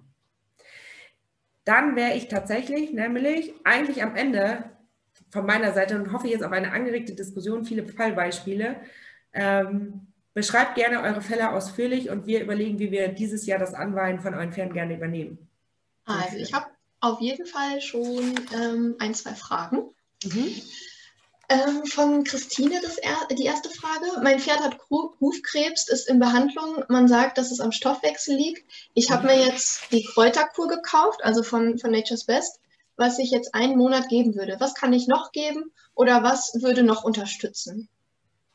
Genau, also Hufkrebs oh, ist ja auch ein schwieriges Thema an sich. Ähm, ich würde die Kräuterkur für vier Wochen füttern und ich würde mit dem Anweiden auch auf jeden Fall warten, bis das Gras Bierflaschenhöhe ist, also lang und dann langsam mit Augenmaß anweiden und würde tatsächlich dir empfehlen, Digestivo zusätzlich zu geben. Du musst bei Hufkrebs und natürlich auch äh, den ähm, Spurenelementhaushalt sehr gut im Auge behalten. Also ich, übrigens, das Angebot steht immer für jeden. Ähm, auch nach dem Webinar, wenn ihr eine Futterberatung haben wollt, schreibt mir gerne eine E-Mail, ruft mich an. Ähm, umso ausführlicher ihr euren Fall schildert, umso schneller können wir über ein Fütterungskonzept sprechen. Es ist auch nicht so, dass ich sage, dass ihr unsere Produkte füttern müsst, sondern ähm, habt ihr ein anderes Müsli, könnt ihr euch auch gerne melden, wenn ihr da Fragen zu der Menge habt oder Probleme zu der Zusammensetzung oder so. Also meldet euch ganz offen. Ich ähm, werde euch auf jeden Fall weiterhelfen. Dann die nächste Frage. Ähm, ist Heu denn kalorienärmer als frische Wiese? Gute Frage, nicht immer. Kommt natürlich darauf an, habe ich ein Heu, was einen unheimlich hohen Fruktangehalt hat, kann das sein, dass es nicht der Fall ist. Es kommt da auf den Schnittzeitpunkt an und es kommt ähm, darauf an, ob das vielleicht überlagert ist, also wie lange das schon gelagert ist, ob das vielleicht schon im zweiten Jahr gelagert ist. Das kann man per se nicht sagen, aber ähm, gerade im Frühjahr kann das, äh, kann das Gras sehr fruktanhaltig, sehr energiereich sein und ähm, damit deutlich höher als zum Beispiel die Winterration mit Heu, ja. Kommt aber darauf an, gerade in den letzten Jahren, wie die Forschungsergebnisse aus, ähm, wie die Ergebnisse von der LUFA gezeigt haben, gab es Heu mit 10% Fruktan. Das ist, äh, das ist ein absoluter Spitzenwert. Also es ist viel, viel zu hoch. Es ist fast doppelt so hoch, wie es in der Regel sein sollte. Ähm, dann nochmal die Bitte, ob du das ähm, mit der Bierflaschenhöhe noch einmal erklären kannst. Ja, also 85 Prozent des Fruktans werden in den unteren 10 Zentimetern des Stängels gespeichert. Ähm, und umso höher das Gras ist, umso weniger tief verbeißen die Pferde das ja, weil Pferde beißen ja von oben in den Grashalm. Ähm, und wir haben das ja auch so, wenn man sich jetzt überlegt, äh, warte, ein Beispiel, ich muss mir eben ein Beispiel überlegen. Ich nehme 100 Milliliter Wasser und tue da 5 Teelöffel Zucker rein. Trinke das. Habe ich natürlich konzentrierteren Zucker als wenn ich fünf Teelöffel Zucker in zwei Liter Wasser tue. Diese zwei Liter Wasser werde ich ja nicht so schnell trinken, sondern über einen längeren Zeitraum und nehme deswegen über einen längeren Zeitraum zwar auf Dauer die gleiche Menge Zucker auf, aber habe ja viel mehr Wasser dabei. Versteht ihr? Also ihr habt viel mehr Rohfaser dabei. Wenn der Grashalm, Grashalm länger ist, habt ihr viel mehr Rohfaser dabei. Rohfaserzucker ist in einem niedrigeren Verhältnis der Zucker, als wenn ihr ein kurzes Gras habt. Und bei kurzem Gras ist einfach auch das Gras oft gestresst, dadurch, dass es ähm, sich noch nicht so im langen Längenwachstum befindet, also Fructan noch eingespeichert ist und dadurch, dass ähm, der Verbiss viel tiefer ist und ähm, die Pferde es schneller zertreten. Nächste Frage. Das Zuckerbeispiel war nicht so gut mit dem Wasser, ne? Ja. Doch, ich habe es verstanden. das war total unvorbereitet. ähm, kann man das Digestivo auch in ein Mesh geben?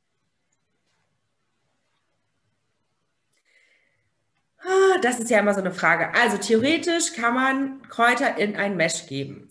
Aber ein richtig gutes Mesh fördert die Darmperistaltik. Das bedeutet, die Verdauung wird beschleunigt und die Resorption über die Darmschleimhaut der Kräuter, ähm, also die Kräuter haben nicht, also der Körper hat nicht so lange Zeit, die, die, die Wirkstoffe aus den Kräutern wirklich im Körper aufzunehmen, weil das Futter schneller wieder hinten rausgeht. Deswegen ist es immer nicht optimal, bei äh, Kräuter mit einem richtig guten Mesh zu füttern. Besser mit Heukops zum Beispiel. Wenn man jetzt aber ein Mesh füttert, was in Wirklichkeit gar kein Mesh ist und nicht wirklich die Darmperistaltik unheimlich beschleunigt, weil eben wenig Leinsam oder so drin ist, dann ist es eher unproblematisch. Es kommt auch ein bisschen auf die Menge des Mesh an. Aber Digestivo sollte man ja auch täglich füttern. Und in den seltensten Fällen füttert man ja eigentlich täglich Mesh, oder? Also, wenn es nicht besonders. Mhm. Und natürlich Digestivo in das abgekühlte Mesh einrühren. Falls ihr das Mesh aufkocht, auf keinen Fall in das heiße. Können Okay, die nächste Frage. Ja. Was passiert mit überlagertem Heu äh, in Bezug auf Fructan? Man sagt, dass überlagertes Heu der Fruktanwert bei der Lagerung äh, auf Dauer sich zum Teil reduziert. Ähm, die genaue Prozentzahlen weiß ich nicht, wie es sich verhält. Aber Fruktan ist wasserlöslich und egal welches Heu ihr zu Hause habt, wenn ihr den Fruktangehalt für eine Diät reduzieren wollt, könnt ihr das Heu auswaschen. Könnt ihr einen großen Teil des Fruktans auswaschen. Okay, dann ähm, die nächste Frage. Warmblüter von 0 auf 24 Stunden Weide. Wie lange sollte die schrittweise Anweidezeit sein? Also wie viele Wochen? Von 0 auf 24 Weide ist natürlich schwierig. Also je nachdem, wie gut er das verträgt. Ist, ist er dünn, hat immer Weide schon gut vertragen, kann es durchaus sein, dass man mit dem die ersten Wochen fünf Minuten, also die ersten Tage fünf Minuten grasen geht, nach drei Tagen zehn Minuten, nach ähm, sechs Tagen dann bei einer Viertelstunde ist und bei neun Tagen bei einer halben Stunde vielleicht schon ist und dann drei Tage eine halbe Stunde macht, dann drei Tage eine Stunde, dann drei Tage anderthalb Stunden, dann drei Tage zwei Stunden, drei Tage zweieinhalb Stunden, drei Tage drei Stunden ähm, und dass man ab sechs Stunden sagt, ja, okay, jetzt stelle ich ihn, keine Ahnung, acht Stunden raus und dann, also das kann funktionieren, ähm, man muss ein Pferd genau beobachten. Aber ein Anweideprozess ist immer ein Prozess über fünf, sechs Wochen, auf jeden Fall. Also wenn nicht sogar länger bei 24 Stunden Weide.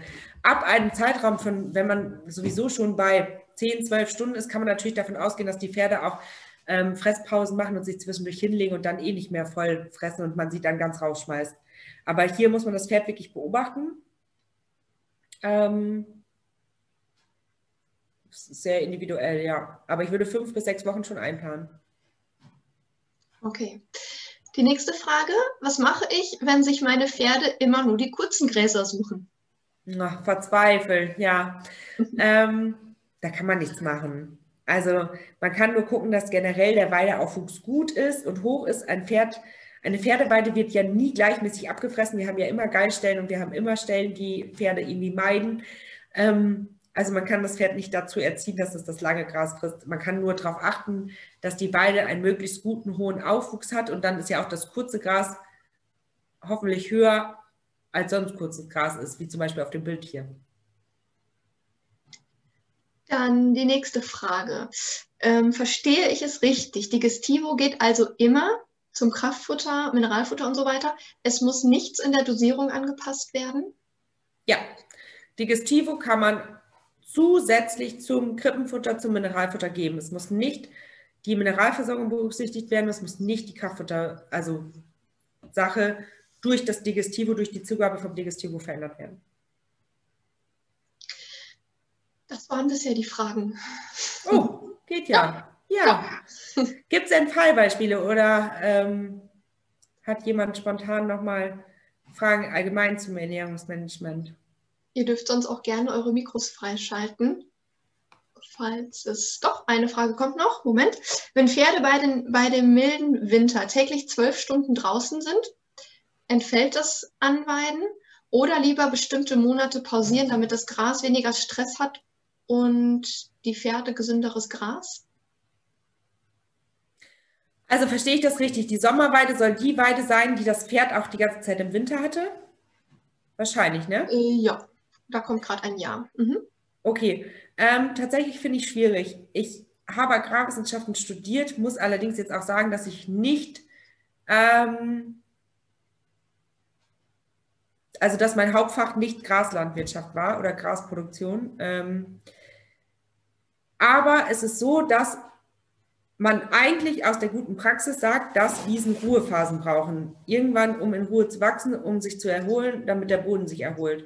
Deswegen, es kommt natürlich darauf an, habe ich jetzt vier Pferde auf zehn Hektar stehen, ähm, hat, das, hat der Boden, das Gras relativ wenig Stress. Ansonsten macht es Sinn eigentlich, also man weiß, das wird auch immer ähm, wieder von Fachleuten gepredigt, dass eigentlich Pferde ab Oktober, November von den Wiesen runter sollten, damit das Pferd eine, äh, damit die Wiesen eine Regenerationsphase haben. Hier kommt es, denke ich, tatsächlich auch auf die Besatzdichte der Wiese an. Per se tut es aber einer Wiese gut, zwischendurch Ruhe zu haben. Dann die nächste Frage. Hast du noch einen tollen Tipp bei Arthrose? Pferd wird 26 und Arthrose noch nicht so schlimm.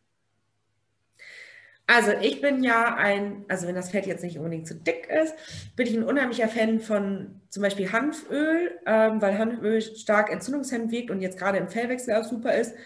Man sollte ja nicht die Ölsorte länger als so acht bis zehn Wochen, zwölf Wochen füttern. Also man kann immer gut, finde ich, bei, ähm, bei Arthrose spielen damit, dass man in nicht so akuten Schüben, also über den Sommer oder wenn der Winter ruhig ist, einfach Hanföl füttert und wenn wir in kalt-nassen Jahreszeit sind, wo die Arthroseschübe ja meistens schmerzhafter, akuter werden, dann ähm, mit Kombinationen aus Ingwer, Teufelskralle, je nachdem, ob das Pferd das vom Magen her verträgt, sollte man das ja nicht dauerhaft füttern.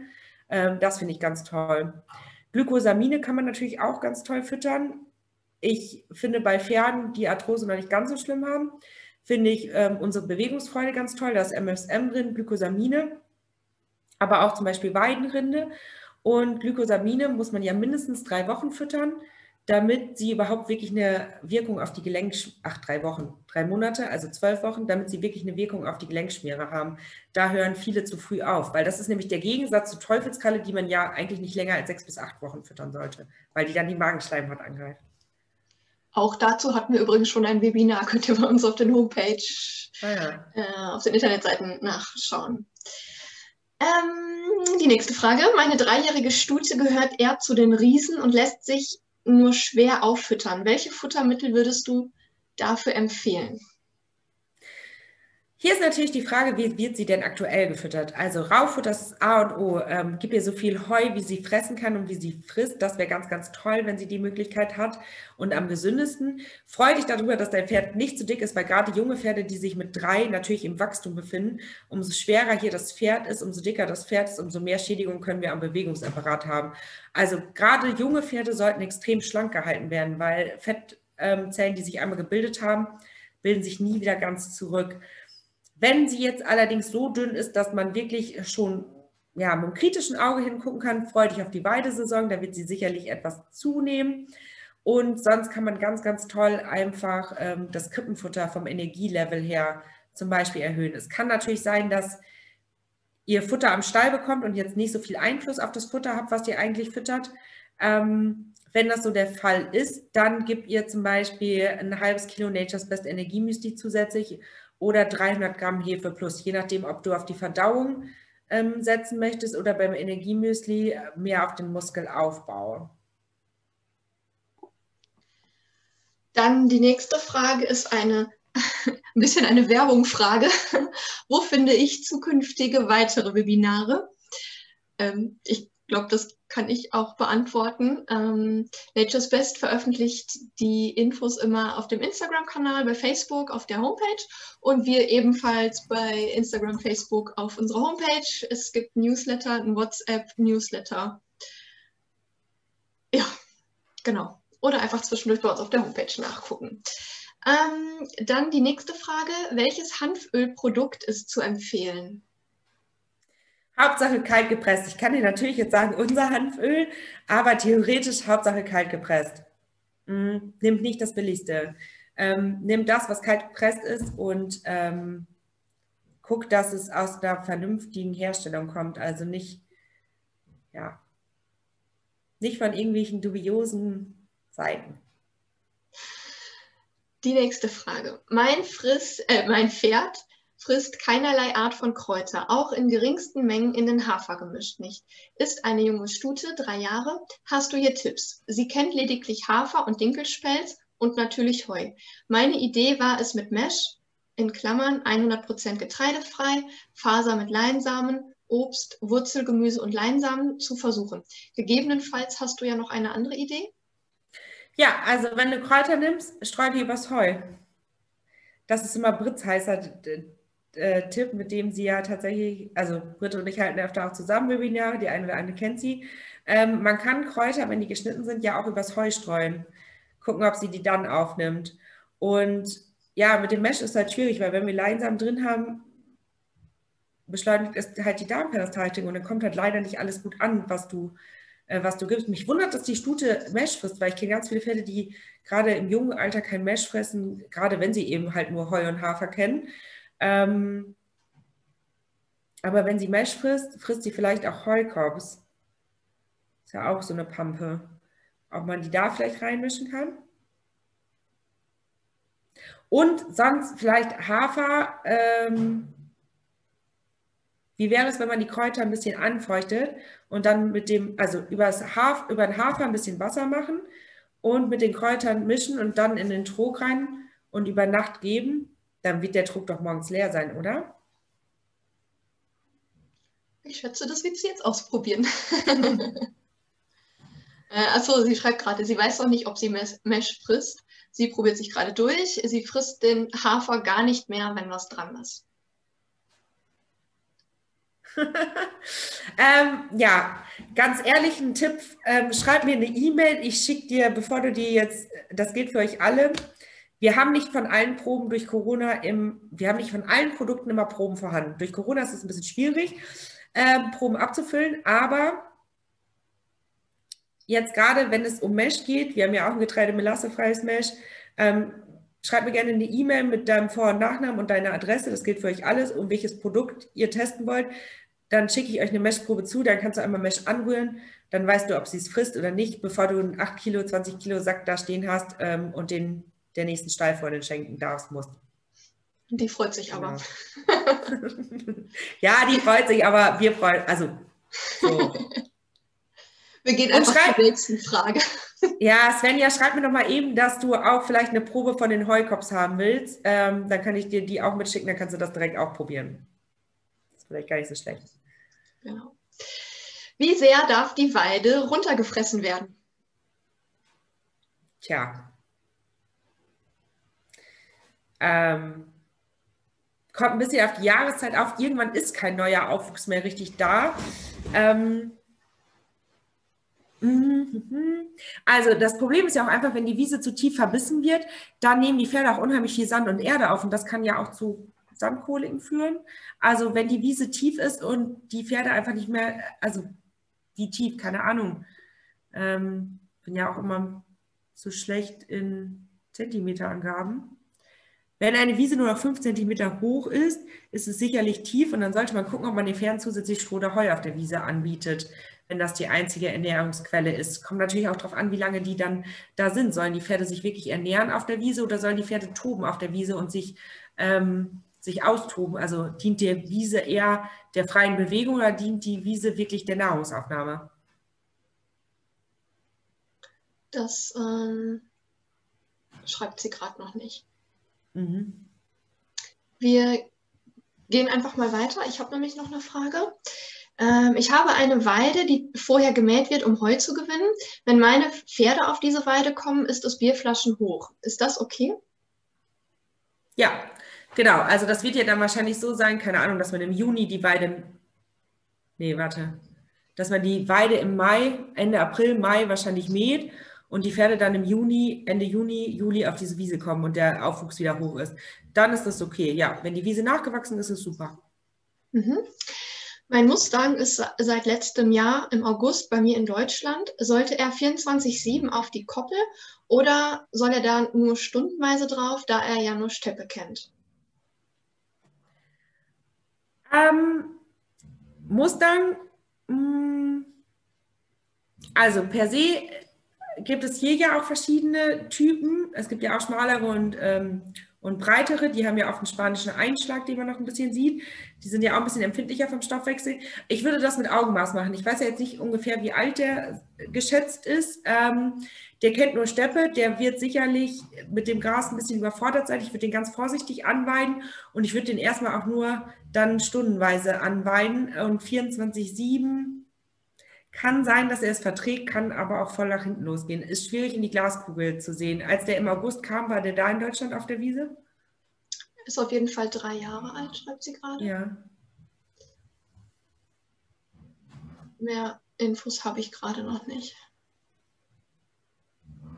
Mit Augenmaß. Und sobald man irgendwas sieht, ähm, ähm, sie schreibt gerade, ja, er war auf der Weide, aber nur stundenweise.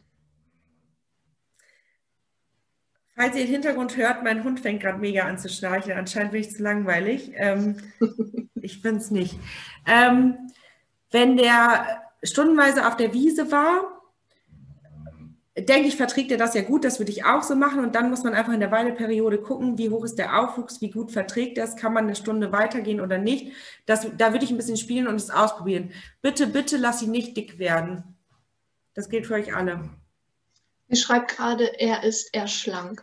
Genau, der geht ins Breitenwachstum, wird der erst, also der wird ja wahrscheinlich mit Wachstum erst mit 6, 7 fertig sein und dann auch ins Breitenwachstum gehen und dann ist die Gefahr, dass der dick wird, noch größer. Also schön mit Augenmaß. Das war die letzte Frage bis jetzt. Aber gut, wer noch eine Frage hat, äh, deine Kontaktdaten stehen da. Oder ihr schreibt mir einfach eine E-Mail. Ich leite die, die ähm, Fragen auch gerne weiter, ist auch kein Problem. Und dann haben wir schon fast geschafft. Würde ja, denkt an unsere nächsten Webinare noch. Wir haben noch Thema Muskelaufbau und Schmerzen bei Pferden. Äh, die beiden Themen haben wir noch vor unserer großen Sommerpause bevor wir nur noch auf der Weide rumhängen. Und dann vielen Dank, hat Spaß gemacht. Ich wünsche euch einen schönen Abend. Auch von mir einen schönen Abend und ja, vielleicht bis in zwei Wochen. Tschüss. Tschüss.